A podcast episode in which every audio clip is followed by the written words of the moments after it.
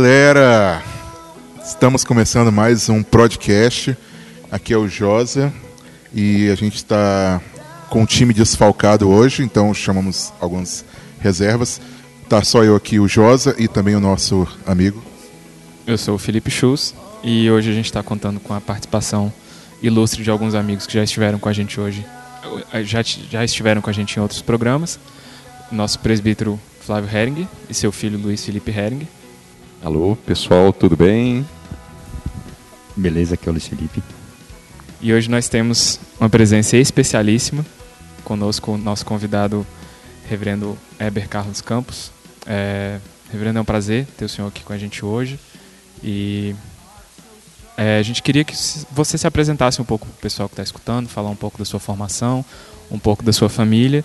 E, antes de mais nada, não é coincidência, nós já gra- gravamos com outro Eber Campos, o Júnior, e hoje nós temos aqui a presença do Eber Campos pai. É, pessoal, nós vamos bater papo por um, cerca de quase uma hora aqui. Então vocês vão ouvir bastante a minha voz. Eu sou velho, tenho 63 para 64. Eu tenho eh, três filhos, tenho uma só esposa. E eu gosto de estudar teologia e é sobre este assunto que nós vamos eh, bater papo no dia de hoje. E uma coisa que a gente não falou, é, o tema de hoje vai ser é, as duas naturezas do Redentor. né? Não por acaso esse é o nome de um dos livros do Reverendo Weber. E eu não vou entrar muito em detalhes agora, porque daqui a pouco a gente vai ouvir o que, que é, é, sobre o que nós vamos falar um pouquinho mais especificamente, o que é natureza, o que é pessoa, e todos esses termos que às vezes a gente ouve, ouve e, e mal sabe definir, e, e não sabe muito bem definir, e é algo que eu acredito que a igreja necessita muito aprender um pouco mais, refletir um pouco mais sobre isso nos dias de hoje. E aí, encerrando esse primeiro momento, é, eu queria saber, Chus, o que, que a gente está ouvindo hoje. Bom, hoje a gente, vocês estão escutando aí é, o King's Kaleidoscope. É uma banda que faz parte da igreja Mars Hill, a igreja do pastor Mark Driscoll. Eles têm um estilo próximo do, do que a gente conhece como indie rock. E as músicas deles são músicas próprias, mas também tem versões de alguns hinos tradicionais, como In Christ Alone, Calm Down Found, e que é um hino que eu gosto muito, acho a versão deles muito legal. E a gente botou o link aí pro Bandcamp, que é aquele site que eles, que acho que alguns de vocês talvez já conheçam, que os artistas vendem seu trabalho. Então você pode entrar lá, pode escutar as músicas gratuitamente. E se você gostou, a gente até recomenda que você contribua. É, é, é, você com cartão de crédito você pode comprar as músicas, já faz o download na hora. E a gente espera que vocês gostem da música. Eu gosto bastante. É, a gente volta daqui a pouco. É isso aí.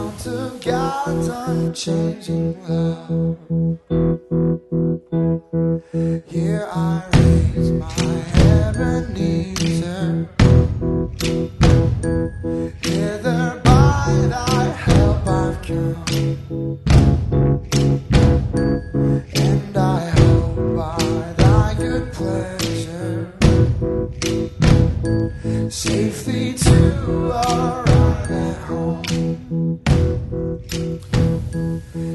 Estamos de volta, pessoal, com a nossa discussão. A gente vai inverter um pouquinho a ordem, vai falar primeiro sobre o tema do podcast de hoje e depois a gente fala sobre indicações de livros.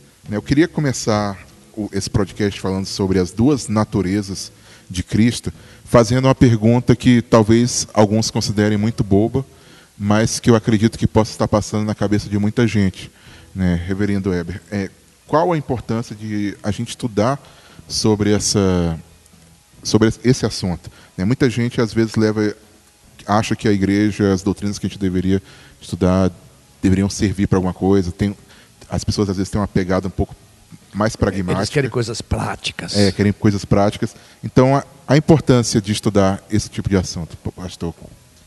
Há há várias razões que a Bíblia sugere que nós devíamos estudar sobre Cristo. É, uma vez Paulo conversando aos, aos conversando com os corintianos, não é, com os de Corinto, é, ele diz assim: porque eu decidi nada saber entre vós senão a Jesus Cristo e a este crucificado. Dizer, o que ele mais queria que as pessoas uh, ouvissem e soubessem era Cristo Jesus. E se você não conhece Cristo Jesus, você não conhece o Pai dele. Se você não conhece o Filho, você não conhece o Pai. Ah, Paulo fala ainda assim aos Colossenses: E vos revestistes do novo homem que se refaz para o pleno conhecimento daquele eh, que o criou. Então, Paulo toca várias vezes na necessidade de conhecer Jesus Cristo. É, Pedro fala assim: crescei na graça e crescei no conhecimento de Jesus Cristo. Paulo fala é, do, da sublimidade do conhecimento de Cristo. É, nós vivemos num tempo onde o evangelicalismo moderno apresenta tantas coisas, mas o cerne do cristianismo não se conhece. Por que, que nós gostamos do que algumas pessoas dizem quando nós não queremos conhecer quem é que diz? Se você gosta de alguma coisa de Cristo, se Cristo lhe atrai, você precisa saber quem é Ele. Assim como se você é um rapaz e tem interesse numa moça, você precisa saber quem ela é. E vice-versa, você é uma moça, você, tem que saber quem o rapaz é. É importante que quando nós nos relacionamos com alguém, nós saibamos quem ele é. E a pessoa que mais é que é mais importante em termos relacionais conosco é o Senhor Jesus. Você precisa saber quem ele é. Eu espero que haja na sua mente a mesma ideia que Paulo teve, que haja sublimidade no conhecimento da pessoa de Jesus. Amém. É, parece que muitas vezes a gente gosta de falar de Jesus, mas não tem muito interesse em, em ouvir sobre ele. Né? E, e, por isso, essa é uma das coisas que motivou a nossa conversa, nosso podcast de hoje. E como eu já disse, né, duas naturezas, a gente fala de duas naturezas em uma pessoa, e às vezes só se aceita isso, às vezes nem se sabe sobre isso, mas a, aqueles que talvez estudam um pouco mais é, simplesmente aceitam essas expressões, repetem essas expressões, que é melhor do que às vezes não saber nenhuma dessas coisas, mas apenas repetem e não sabem muito bem o que significam essas duas expressões, né, reverenda? Eu acredito que até eu teria um pouco de dificuldade em definir e explicar isso para alguém. Então, eu queria que o, que o senhor pudesse definir esses dois termos, né? pessoa e natureza. É, frequentemente nas nossas reuniões eclesiásticas, nos, nas escolas dominicais, nos cultos, a gente é papagaia, isto é, a gente repete palavras como justificação, propiciação, reconciliação e não sabe definir estas coisas. E na área de cristologia, a gente usa muito essas duas expressões que você usou natureza e pessoa. O que são essas coisas? Então vamos por parte. Sem ser o estripador, né? vamos por partes. Uh, vamos pensar primeiramente no que é natureza. É, em cristologia, ah, dois termos gregos são semelhantes, eh, têm uso semelhante. Uma é a palavra natureza, que é grego, em grego é physis, e a outra palavra é usia, que significa substância ou essência. Em cristologia, tanto natureza quanto uh, essência têm a mesma significação. Tá? Então, ora eu vou falar essência, ora eu vou falar natureza. Lembre-se, tem a mesma ideia. Então, nós estamos sentados aqui em cadeiras. Eu vou explicar o que é natureza.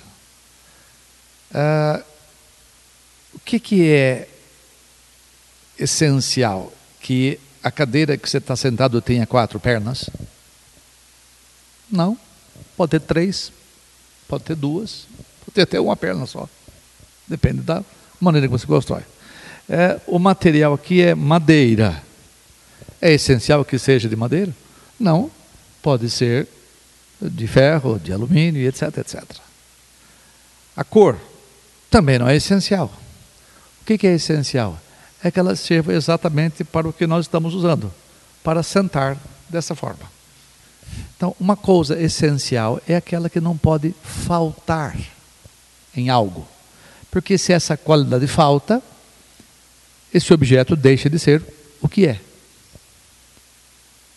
Então, uma coisa essencial é aquela que não pode deixar de existir. Então eu vou mostrar mais para frente no decorrer da conversa que há algumas coisas que são essenciais no redentor. Ele não podia deixar de ter natureza. E pessoa. Aqui é um pouquinho mais complicado, mas ainda bem inteligível.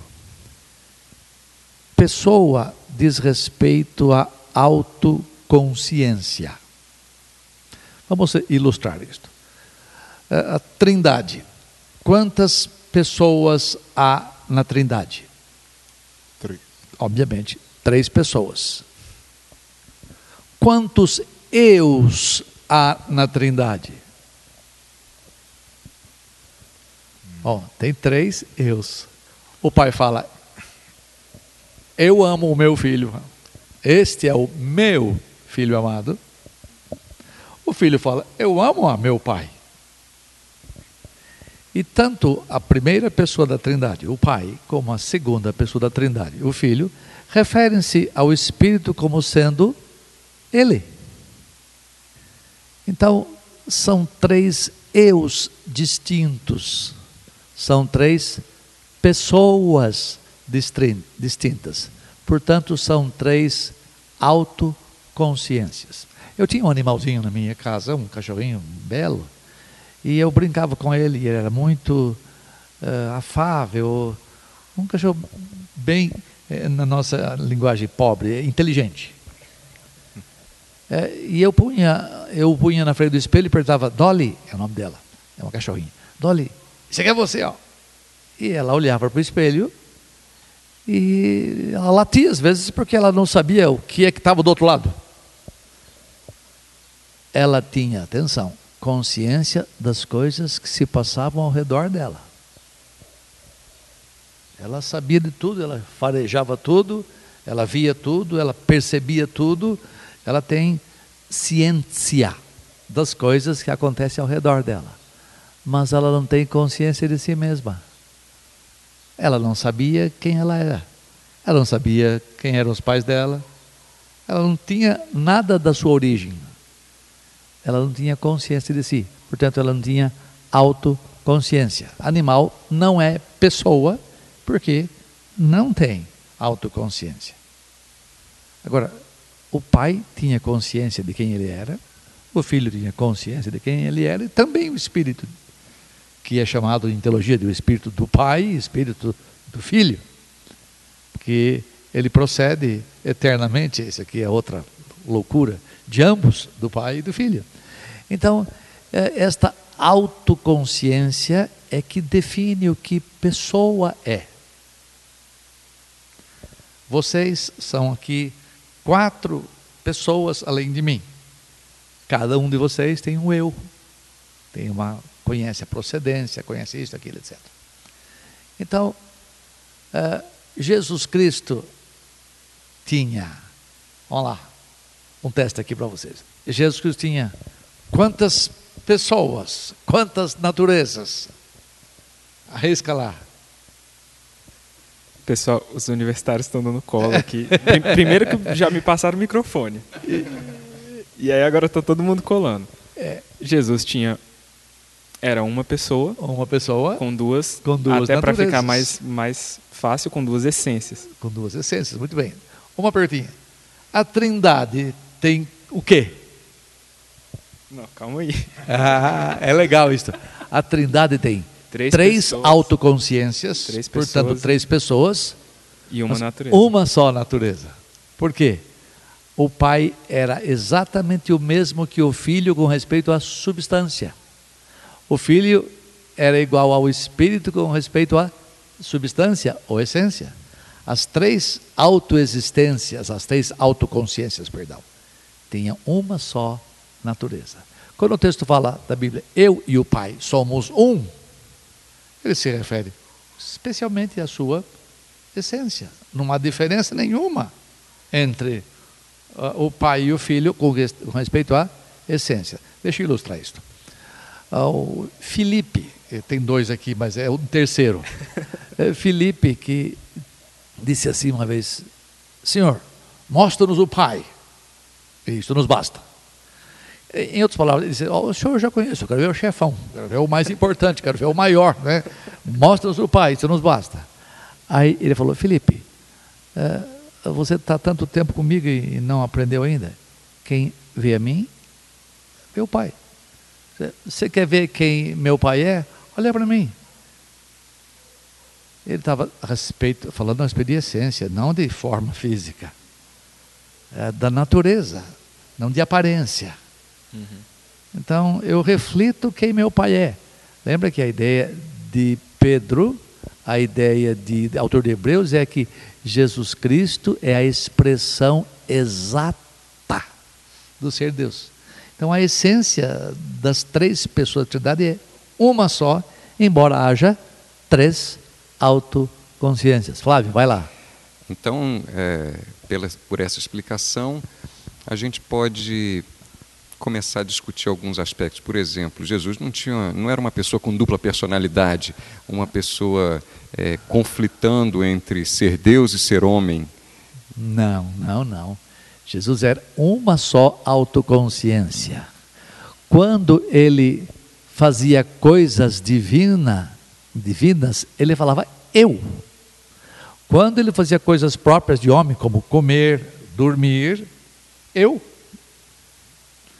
Es- O que uma natureza faz pertence à pessoa completa. O que a outra natureza faz pertence à pessoa completa. Então não tem uma conversa de si para consigo em Jesus Cristo. Isto é, não tem duas personalidades, não tem dois eus, mas um só. Isso é importante também para a gente pensar naqueles, naquelas narrativas em que Jesus ora ao, a Deus Pai, né? e as pessoas acham, não, ali é só o Jesus humano orando. Aham. Mas, de fato, se é uma só pessoa, é o próprio Cristo com suas duas naturezas, mas uma pessoa só falando, dirigindo-se ao Pai. É isso mesmo? É, sim e não, presta atenção. Deixa eu tentar ah, ser didático na minha resposta. Ah, orar é próprio de quem? Do ser humano, do ser carente, de um ser em necessidade. Então eu posso dizer que Cristo orou porque ele era homem como eu, ele tinha carências como eu, ele tinha necessidade de proteção, ele teve medo, esse é outro assunto fantástico que não dá para tratar aqui. Ele teve fome, teve sede, cansou-se, cochilou. Então, quando ele ora, ele está expressando-se como um homem. Mas eh, isso é um, é um assunto interessante num livro que eu escrevi chamado A União das Naturezas, num fenômeno que acontece chamado communicatio idiomatum, ou seja, a comunicação de propriedades, comunicação de atributos. O que pertence, por exemplo, à natureza humana, deve-se dizer, não, isso aqui não se, de- não se deve dizer, isso aqui pertence a, a Jesus homem. Não, deve-se atribuir à pessoa toda. Por exemplo, quem que disse, vento, acalma-te, mar, sossega?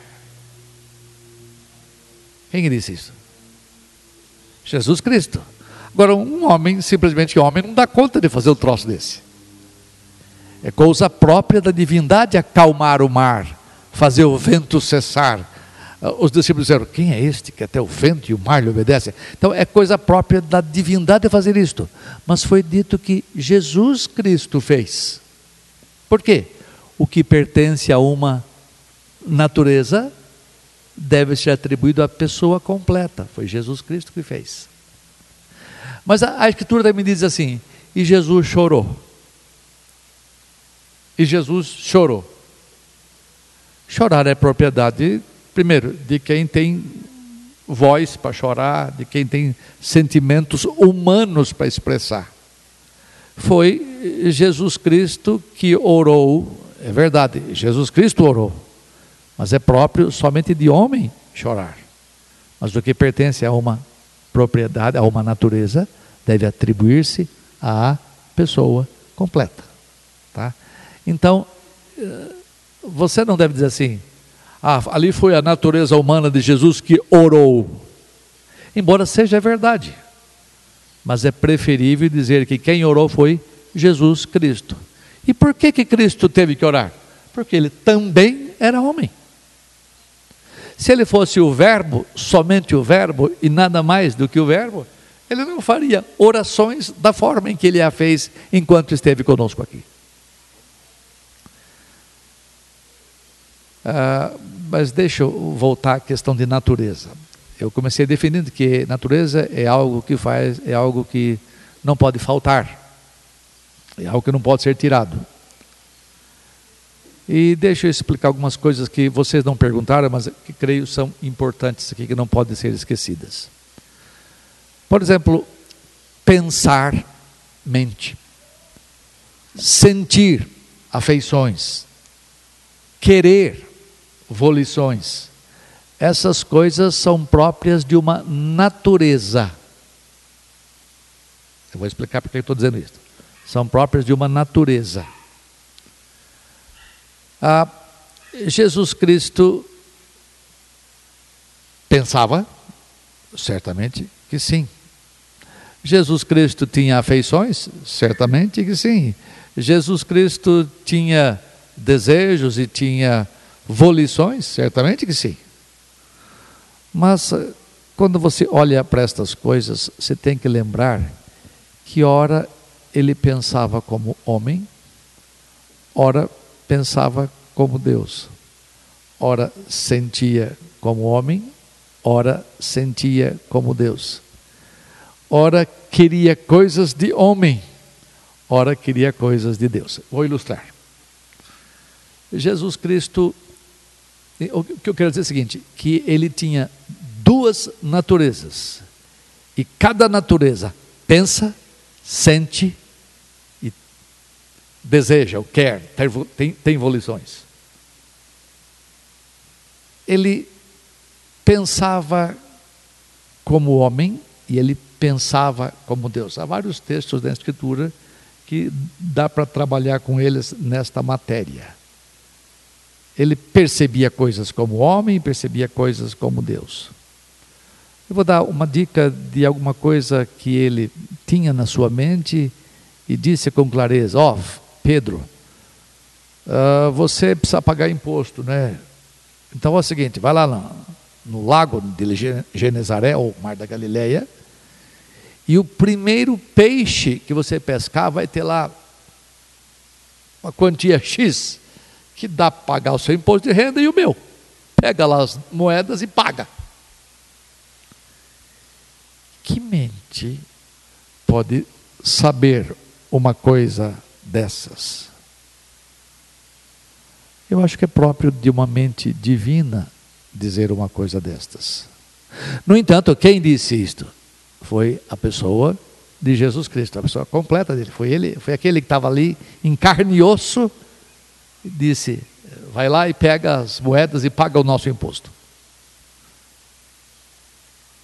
Ao mesmo tempo, e aqui vem uma grande questão que tem-se muita dúvida a respeito, é, sobre o dia final, nem os anjos do céu, nem o filho sabe.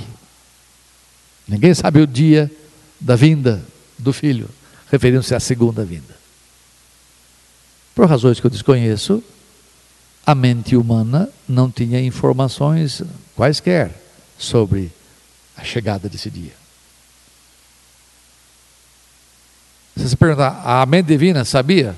É, é, certamente que sim, mas ora Cristo expressava-se como homem, ora como Deus.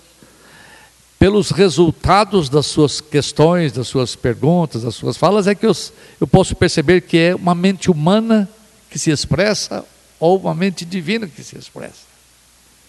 Algumas coisas eram escondidas de Cristo segundo a sua mente humana. Deixa eu passar para as afeições. Ou, deixa eu adiantar, deixa eu passar para as volições de uma vez. Aquela passagem clássica, é, lá no Getsemane, quando Jesus Cristo disse: ah, Pai, passa de mim este cálice, sem que eu beba.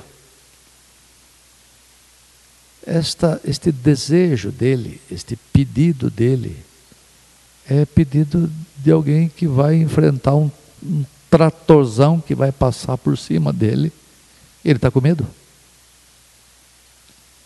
Que ser humano não quer fugir da dor? Que ser humano não tenta escapar da dor? Se for possível, Pai, passa de mim este cálice. Ele estava expressando uma vontade própria de homem, da natureza humana. Todavia, ele já tinha consciência de que isso não iria acontecer. Ele fala, no entanto, seja feita a vontade divina ou a tua vontade. Ele sabia que a vontade divina não podia permitir que isto acontecesse, porque do contrário não haveria redenção humana. Se não houvesse o pagamento de pecado, o seu tratorzão não passasse por cima do filho e, e o moesse, e o fazesse o corpo partido, e o fizesse o sangue derramado, não haveria redenção. Então, seja feita a tua vontade. Quer dizer, isso reflete a vontade humana. Então, para eu resumir que a coisa vai longe. Como Cristo tinha duas naturezas, ou seja, a divina e a humana, ele tinha duas mentes, a mente divina e a mente humana. Se ele não tivesse a mente divina, ele não seria igual ao pai dele. Não seria da mesma substância do pai. Se ele não tivesse os mesmos sentimentos do pai dele, com respeito à sua divindade, ele não seria igual ao pai dele se ele não tivesse os mesmos desejos ou as mesmas volições como o pai dele, ele não seria igual ao pai dele. Então ele tem volições de Deus e tem volições de homem, tem afeições de Deus e tem afeições humanas, tem eh, pensamentos de Deus e tem pensamentos de homens. Então, essas coisas, mente, afeições, volições, são próprias de natureza. Como ele tinha duas naturezas, ele possuía duas maneiras de pensar duas maneiras de sentir e duas maneiras de querer. Isso é importante que você saiba. Vamos lá, Felipe. É, dentro desse, dessa ideia de conceitos que a, que a Escritura passa, é, dentro da Trindade, Jesus era uma autoconsciência, mas a Trindade era unificada pela mesma substância. Isso, pela mesma essência. O que, que a Escritura quer dizer por substância, assim? É. Presta atenção, a própria substância é um termo, é um termo, não é um termo bíblico, é um termo teológico. No decorrer da história aparece isto. Para definir quem é essa pessoa. Então, Cristo é uma pessoa, não duas, com duas substâncias, com duas usias, ou seja, duas essências. Então, os teólogos, especialmente no século V, eh, no Concílio de Calcedônia, definiram isto. É, é, é, é uma terminologia teológica, não é escriturística. Ah, com respeito à, Bíblia, ele fala: Eu e o Pai somos um. É uma outra maneira de dizer: Eu sou, eu reflito quem meu Pai é, eu tenho a mesma essência do meu Pai, ou a mesma natureza do meu Pai. É como trindade, é um vocabulário teológico, não é um vocabulário bíblico alguns, alguns termos que a igreja usou no decorrer dos séculos e eles foram termos que se cristalizaram e se consolidaram. Uns são bons, outros não são tão bons assim, mas são termos que ficaram, mas não são terminologia eminentemente bíblica. Bom, eu sei que eu digo por todo mundo que está aqui, imagino que pelo pessoal que está escutando também. É, se a gente encerrasse o programa hoje, eu já sairia daqui me sentindo muito mais inteligente. Se a gente encerrasse agora, nesse momento, eu já sairia daqui me sentindo mais inteligente do que quando eu comecei. Isso porque a gente, teoricamente, aqui a gente eu só acho definiu que não dois... inteligente, isso aí é conhecendo mais coisas, porque a inteligência nós a temos, não é? E Deus é quem nos dá. E o que Ele quer é cutucar-nos para que nós cresçamos em conhecimento dele. E aí, mais um conceito para Mas eu entendi o que você quis dizer. e eu aprendi um pouco mais agora, só com esse comentário. E, e olhando. E aí, não, a gente não vai encerrar. E a gente está aqui com um microfone, está todo mundo disputando, porque está todo mundo querendo fazer pergunta. E eu vou passar aqui para o Josa, que está ansioso, mas eu queria fazer esse comentário, que a gente começou, a gente definiu dois conceitos, eu tenho certeza que só isso já, já pelo menos para mim, significou muito. É. Sobre essa, significou essa muita matéria, ó, é, é importante você definir termos. Em teologia, nós temos que conhecer termos e temos que defini-los, para que aqueles a quem nós falamos, a quem nos dirigimos, precisam saber. Porque se você fala um termo, que na cabeça de quem fala é uma coisa e de quem ouve é outra, aí você confunde tudo. Então, em teologia, quanto mais você for preciso na sua linguagem, melhor para o entendimento ou do leitor ou do ouvinte. É, a minha dúvida tem um, é, uma é parecida com Flávio, a dúvida que o Flávio colocou há um, bom, há um tempinho atrás, é, que eu até com- comentei com, com o reverendo um pouquinho antes de começar, de uma dificuldade que a gente teve com um texto que entrou em que se falava de coisas que não poderiam acontecer com Deus ou que Deus não poderia é, fazer, né, com maior respeito, né, que a gente está dizendo que que Deus é, não tem capacidade, mas coisas que não podem acontecer com Deus, como Deus mentir. Né? E, e aí um dos exemplos que eu vou dar que aconteceu, por exemplo, é que o texto dizia que Deus não pode ser tentado. Né? Inclusive, com é, Tiago vai falar isso em primeira, em primeira no capítulo 1, né, no verso 13, se eu não me engano. E aí uma, um dos comentários que se levantou, né, um- uma dúvida que até ficou um pouco com a gente, é que a pessoa, alguém comentou e falou o seguinte: é, não, mas Jesus foi tentado, né? Logo Deus pode ser tentado, né? E aí a gente falou assim, não, mas tem que tomar cuidado com a terminologia, né? E, e- mas é, acabou que eu falei assim, ah, vou aproveitar a chance de quando encontrar com o Reverendo Eber e perguntar isso, né? E assim, tá, é, Tiago 1, 1,13, o Justo está mostrando aqui. Ninguém ao ser tentado diga sou tentado por Deus, porque Deus não pode ser tentado pelo mal e ele mesmo a ninguém tenta. né? Como Então, que a gente lida An- an- com Antes isso? de, de lidar com tentação, deixa eu lidar com a mentira. Há algumas coisas que Deus não pode fazer, há algumas coisas que Ele resolve não fazer. Mas Deus não tem limitações quaisquer que venham de fora dele mas limitações que são próprias da natureza dele. A natureza de Deus é santa.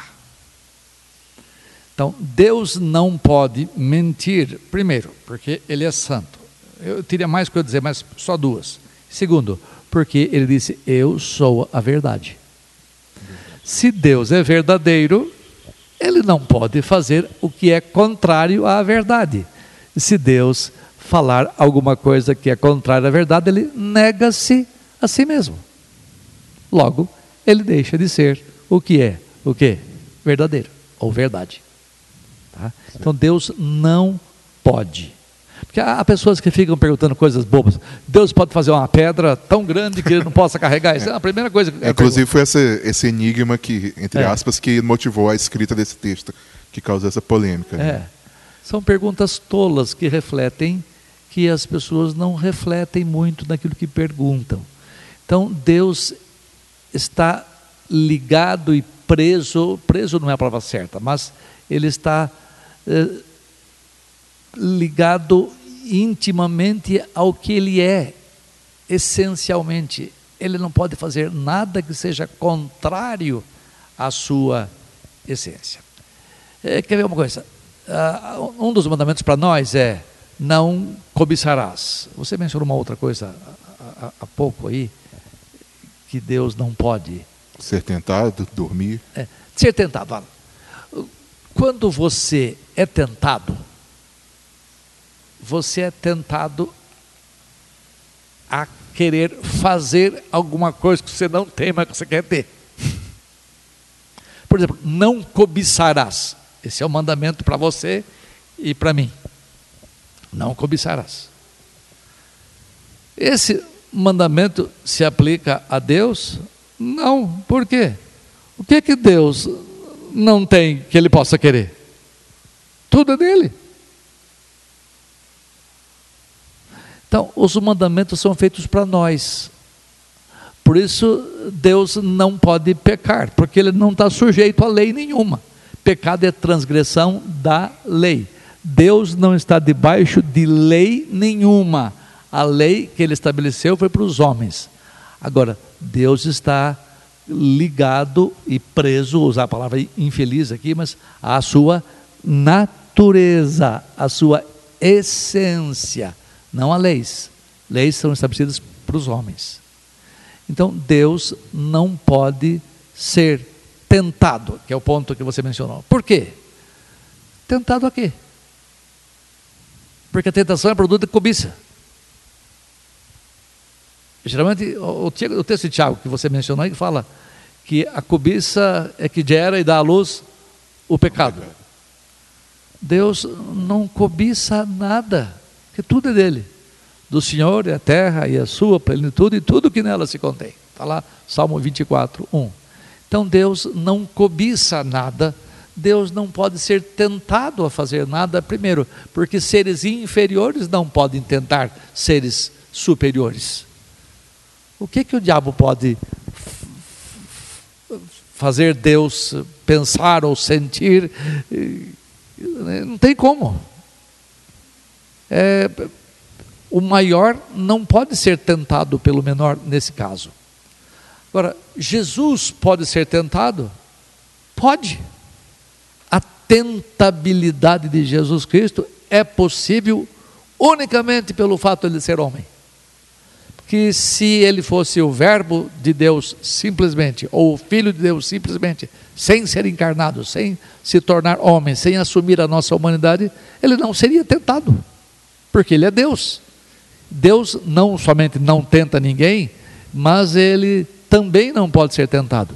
Mas Jesus foi tentado, porque ele possuía uma natureza semelhante à nossa. Que natureza? A natureza humana, a essência humana. Jesus foi tentado em coisas que são justas, por exemplo. Comer, lembra? No deserto. Sim. E o pior é que Deus é que nos põe para ser tentado. E o texto fala que o Espírito levou Jesus para ser tentado no deserto. Para que ele fosse provado numa área de necessidade humana. Ele já havia um, algumas semanas que não comia. O texto não fala que ele não bebia, porque é quase que uma impossibilidade ficar 40 dias sem beber. Mas que ele não comeu durante 40 dias e 40 noites. Então, Jesus Cristo foi tentado numa necessidade humana que revela a sua limitação humana, porque nenhum homem pode continuar a existir sem, sem comida, sem combustível. Por isso que ele foi tentado.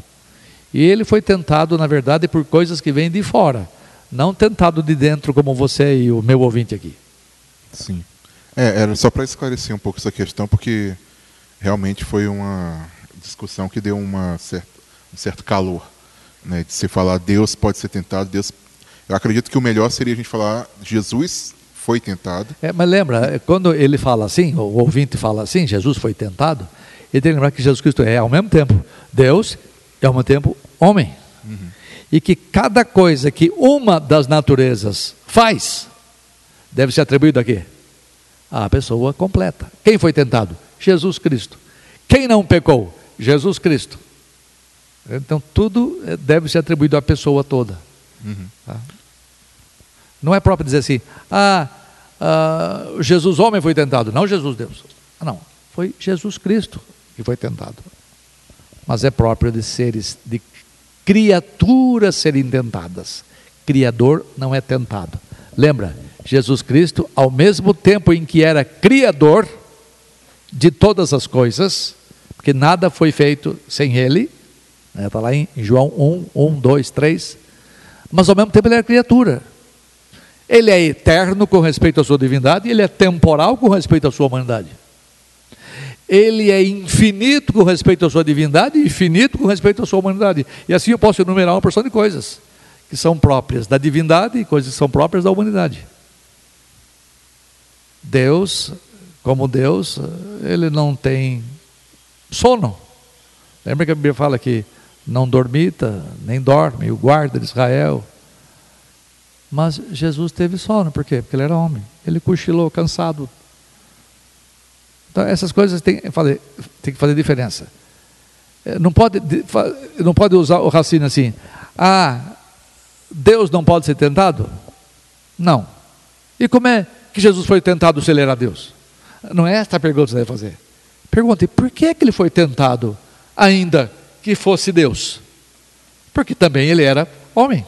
Então a tentabilidade de Jesus está vinculada à sua humanidade, não à sua humanidade. No entanto, foi, não foi Jesus homem que foi tentado, foi Jesus Cristo que foi tentado. É isso que é importante que vocês entendam.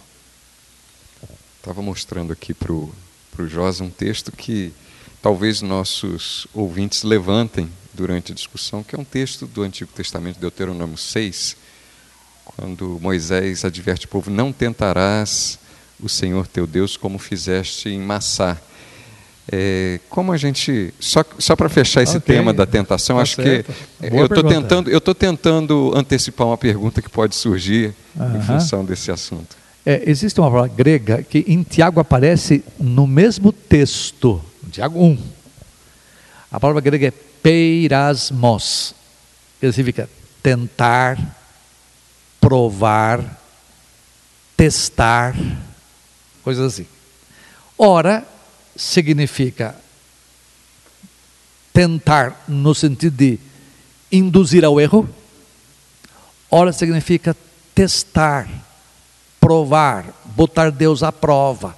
Em algumas traduções, em vez de falar não tentarás o Senhor Deus, não ponha Deus à prova. Ou seja, ele é fiel. Não duvide dele.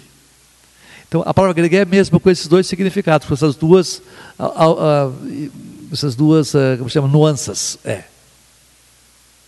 Ah, Deixa-me, acha para mim o, o capítulo primeiro de Tiago, assim eu posso ajudar você a, a ver aqui. Ora significa tentação e ora significa provação ou prova ou teste, botar sob prova. No capítulo primeiro, eh, a, a palavra grega é a mesma, eh, peirasmos.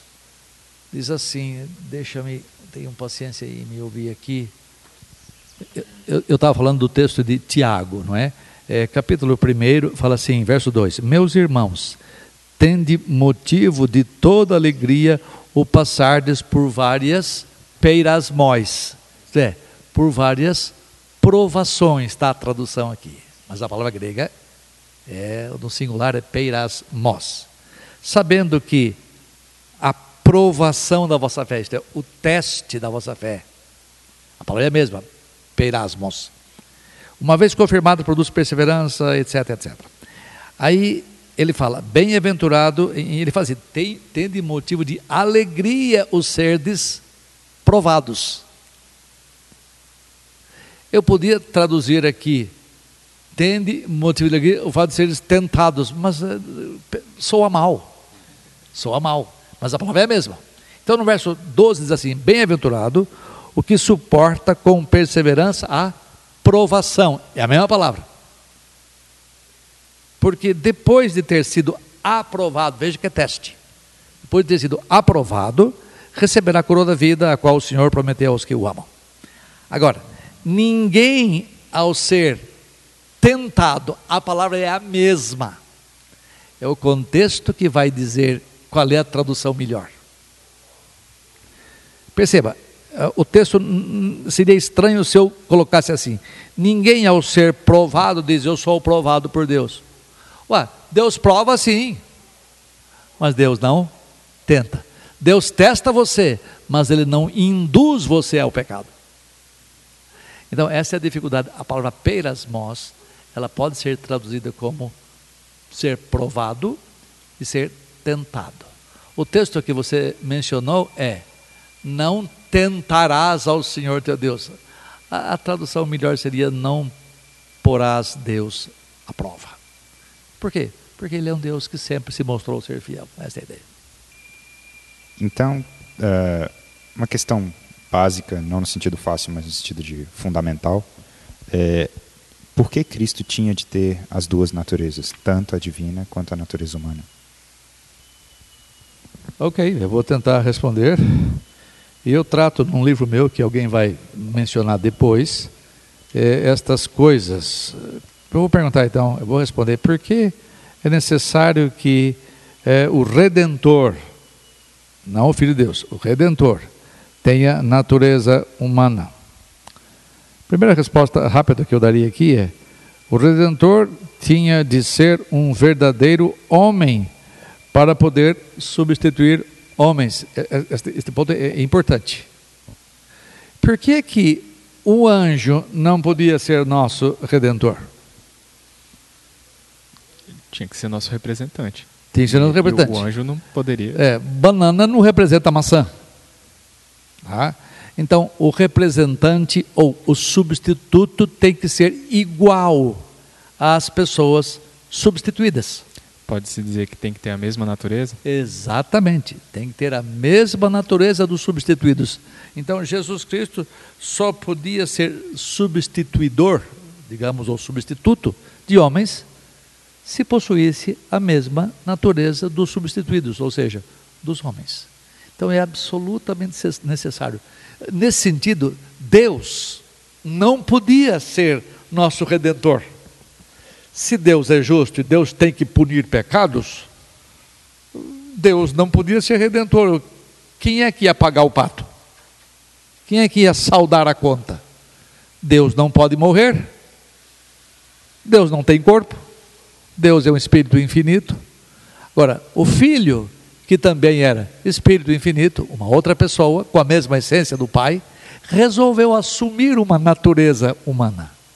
E para ser redentor, ele tinha que ter essa natureza humana, para ser substituto de pecadores. Tá? É, por isso mesmo convinha que em todas as coisas ele se tornasse semelhante aos homens, para ser misericordioso e fiel sumo sacerdote nas coisas referentes a Deus. Está lá em Hebreus 2,17. Então o Redentor tinha que possuir a mesma natureza, a mesma essência. Ele não podia ser Redentor se ele não fosse da mesma essência minha e sua. Tá? Isso é importante que você saiba. Uh, uma outra resposta a essa pr primeira parte é o Redentor tinha que ser homem. Uh, ele tinha que ser um homem ideal, não simplesmente um homem real. Deixa eu fazer a diferença. Por um homem real, eu me refiro àquele que é de carne e osso, como nós, que tem a fisicalidade que nós temos, que tem a mesma alma que nós temos, não é? O homem real é aquele que é tentável, que é aquele que é sujeito a, a dores, e a tristezas, angústias. Esse é o homem real agora. Agora, é o homem de hoje, homem como nós somos. Por ideal, ele tinha que ser não somente um homem real, mas ele tinha que ser o homem ideal. Eu, eu quero me referir àquele que era separado dos pecadores, aquele que não tinha nenhum tipo de pecado, o texto fala que era santo, inculpável, separado dos pecadores. É, esse é o tipo de redentor que ele tinha que ser. Ele tinha que ser homem, real, sujeito a dores, a limitações, a tristeza, etc. Mas ele tinha que ser um homem imaculado. Se ele fosse o maculado, manchado, pecador, ele não podia ser substituto. Então ele tinha que ser um homem real, mas também um homem ideal. E ele só foi aceito para ser nosso substituto porque ele era um homem como nós, mas diferentemente de nós, sem mancha alguma, sem pecado, para poder nos livrar das manchas do pecado. Essa é uma outra história, tá? Então ele tinha que ser um homem real e um homem ideal. Ah, agora a pergunta: por que ele tinha que ser Deus? Ou quer fazer mais uma pergunta? É isso. Pode, pode continuar. Não, pergunta, pode perguntar.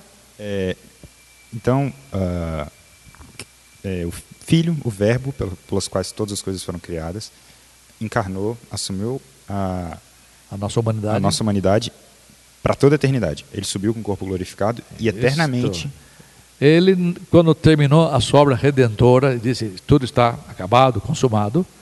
Ele não falou agora para eu pegar essa carcaça aqui de homem, essa alma de homem, jogar fora. Não, não.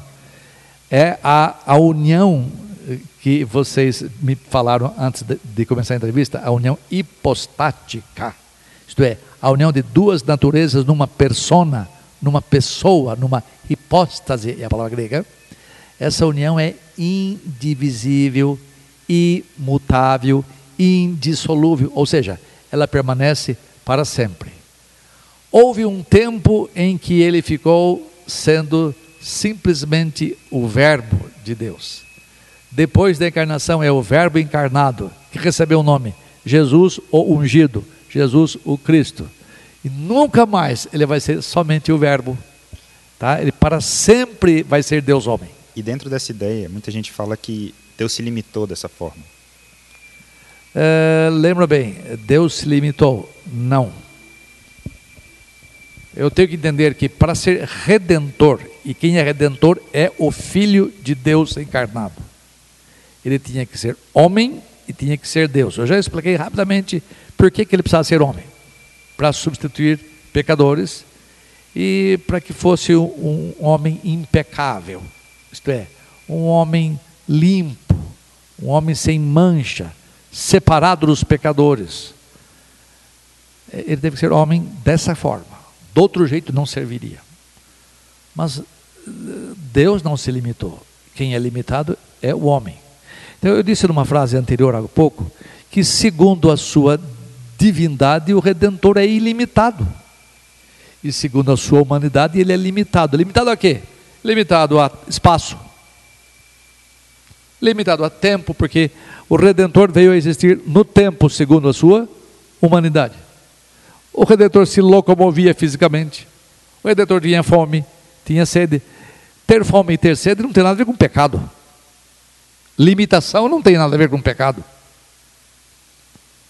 Agora, ter dor, ter angústia, ter tristeza, isso tem a ver com o pecado. Não dele, seu e meu.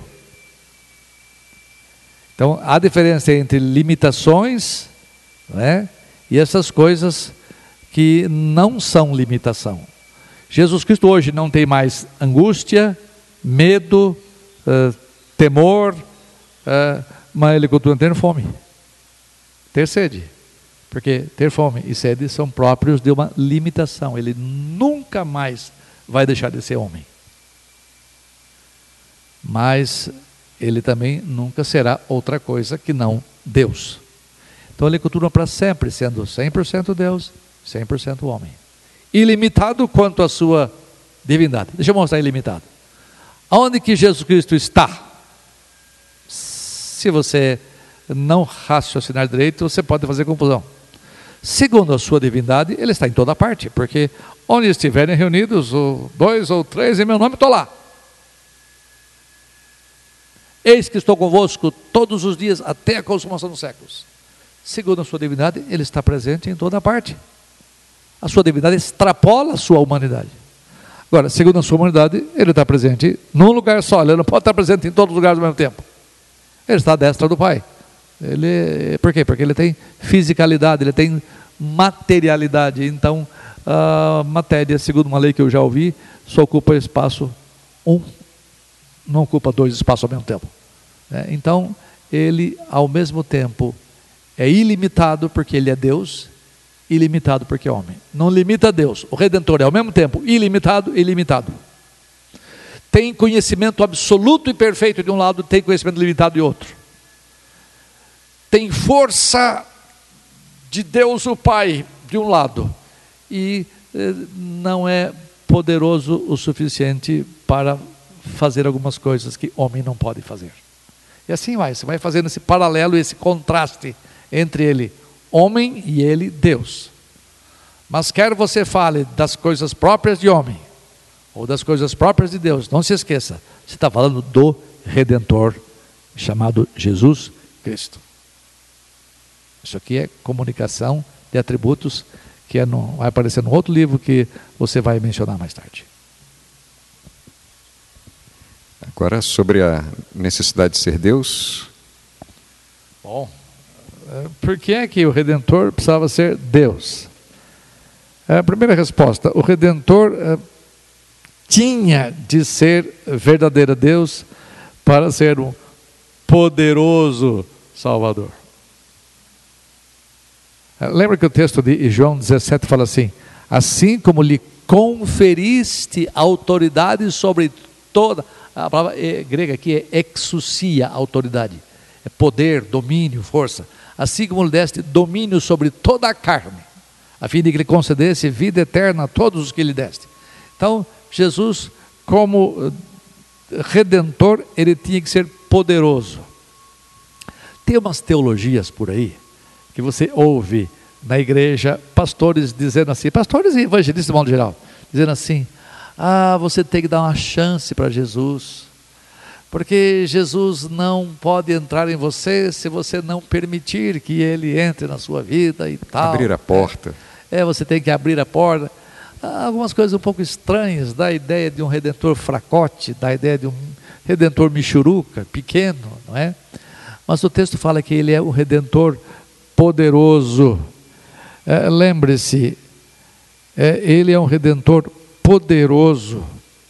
Há um hino antigo que nós não cantamos da igreja mais, que diz mais ou menos assim: uh, a letra é, é assim, Redentor onipotente é Jesus, meu Salvador. O Redentor não é onipotente na cabeça de muita gente, porque ele fica coitado, igual a casa pernambucana, né? batendo assim, de, deixa eu entrar, né? deixa eu entrar. E vocês não deixam ele entrar. Não, não, ele é poderoso. E ele, quando decide, ele nos uh, entra na vida e ele muda a nossa vida e ele redime-nos.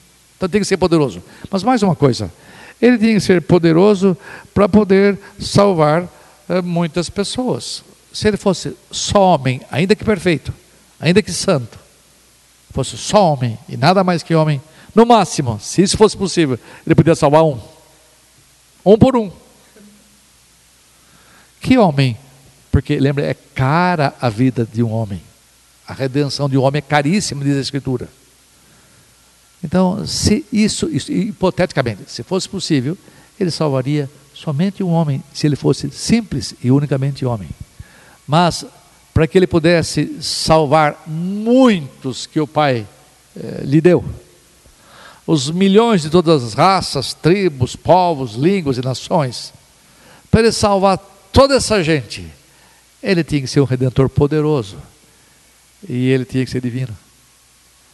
Quem morre é Jesus Cristo. Quem recebe no seu corpo e na sua alma as punhaladas de Deus é Jesus Cristo. Mas Deus só pôde fazer isso porque ele era homem mas era um homem que tinha o suporte da divindade. Era um, era um redentor que tinha natureza humana suportada, sustentada por uma divina.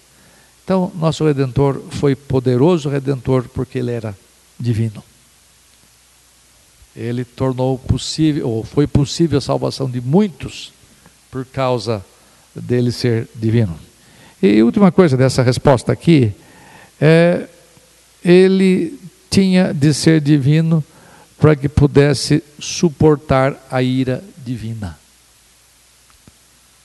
Um homem só não aguentaria o rolo compressor de Deus de, da penalidade de muita gente sobre si.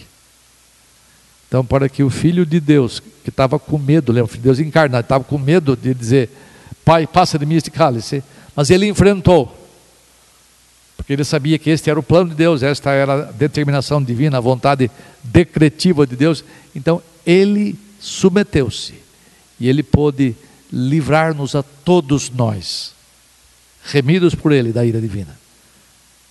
E, e não é pouca gente por quem ele morreu. É, é, pouca gente em relação aos que se perdem, em relação aos que uh, não têm a culpa levada por ele. Mas é muita gente assim mesmo. É uma multidão inumerável que João disse que ninguém podia contar. Tá? Então ele tinha que ser divino. As duas naturezas juntas, unidas inseparavelmente, indivisivelmente, para que ele pudesse ser é, redentor dos filhos de Deus. Pastor, só uma, uma última pergunta, não sei se, se vai dar tempo para mais, mas ah, é, tem um episódio que é muito, é, às vezes mal entendido por algumas pessoas, que é a respeito do batismo de Jesus. É, algumas pessoas pensam no batismo como o momento em que Deus entrou naquele homem e a partir dali ele passou, passou a, ser, a ser divino. Uhum. Explica um pouquinho melhor para a gente como a gente pode tirar essa confusão da cabeça. É, essa é uma heresia antiga, que ele foi é, elevado à condição divina no batismo. Quem fez isso foi Paulo de Samosata, no século IV. Ele ensinava que no batismo ele recebeu dinamis de Deus, recebeu o poder de Deus, então passou a ser divino. Né? Essa é uma história bem antiga. Na verdade, Jesus Cristo, é, antes de ser homem, ele já era Deus.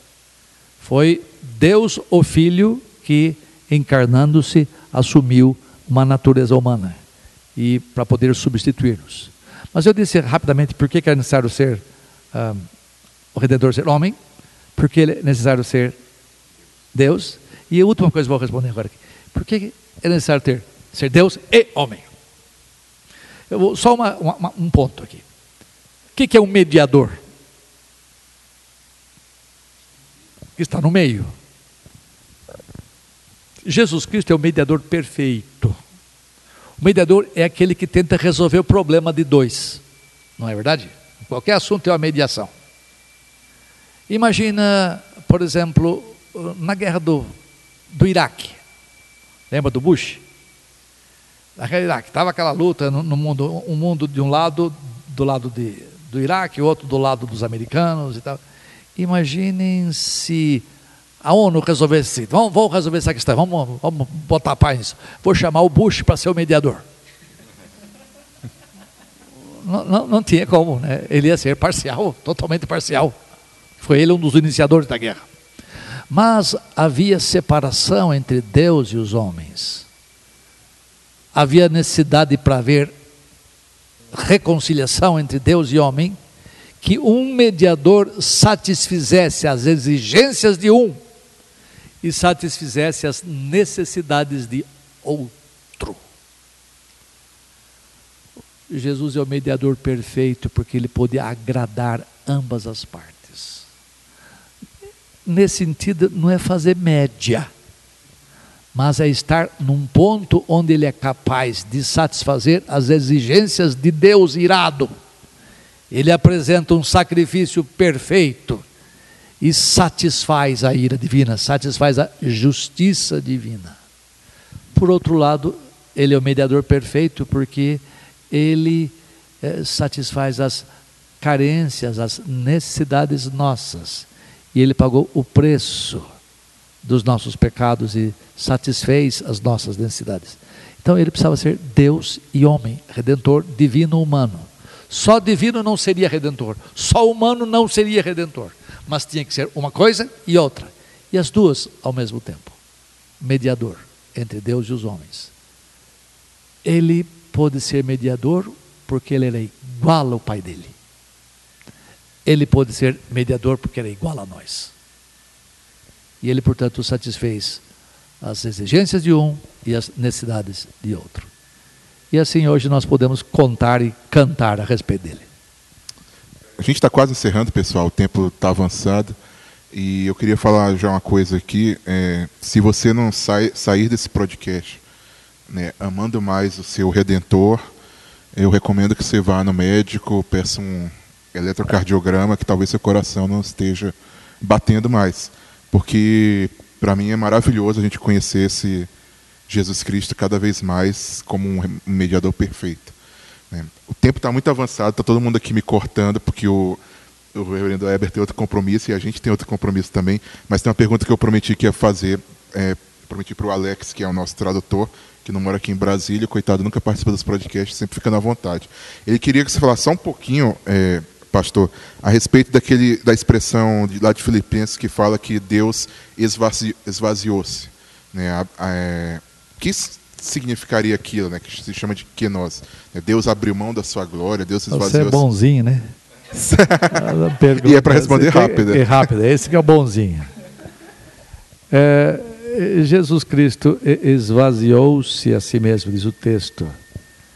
Ah, o verbo grego usado não aponta para um erro que constantemente foi cometido na história. Ele não se esvaziou da sua divindade. Ele nunca deixou de ser o que sempre foi, eternamente foi Deus.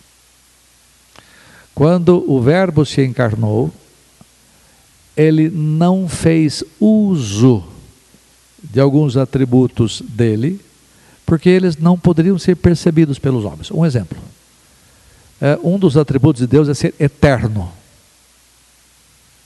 Você vê um cara, ele não dá para usar o atributo de eternidade porque não tem como. É algo que nós não podemos perceber. Então, e também não é um atributo que se, não é um atributo que se faz uso. Jesus Cristo fez uso muito parcial do seu poder, poder divino. Ele falou assim: ó, se eu quisesse, eu mando ele descer legiões de anjos do céu e acabar com essa raça desgraçada, vocês. Mas ele não fez isso, ele abriu mão de usar alguns atributos, ah, porque ele estava no estado de humilhação. E o estado de humilhação, que é outra palavra que aparece no texto de Filipenses 2, é o estado onde ele, por exemplo, sendo senhor do universo, se torna servo. Sendo legislador, se torna sujeito à lei. Isso é humilhação dele. Então, quando Jesus Cristo é dito que ele se esvaziou a si mesmo, é ele não fez uso de umas prerrogativas dele temporariamente, no estado de humilhação que ele se encontrava, porque ele passou aqui e veio aqui entre nós para ser servo, veio a mandado de Deus para fazer a vontade do seu Pai, e a vontade do seu Pai era a redenção de pecadores, então ele estava preso a estas coisas.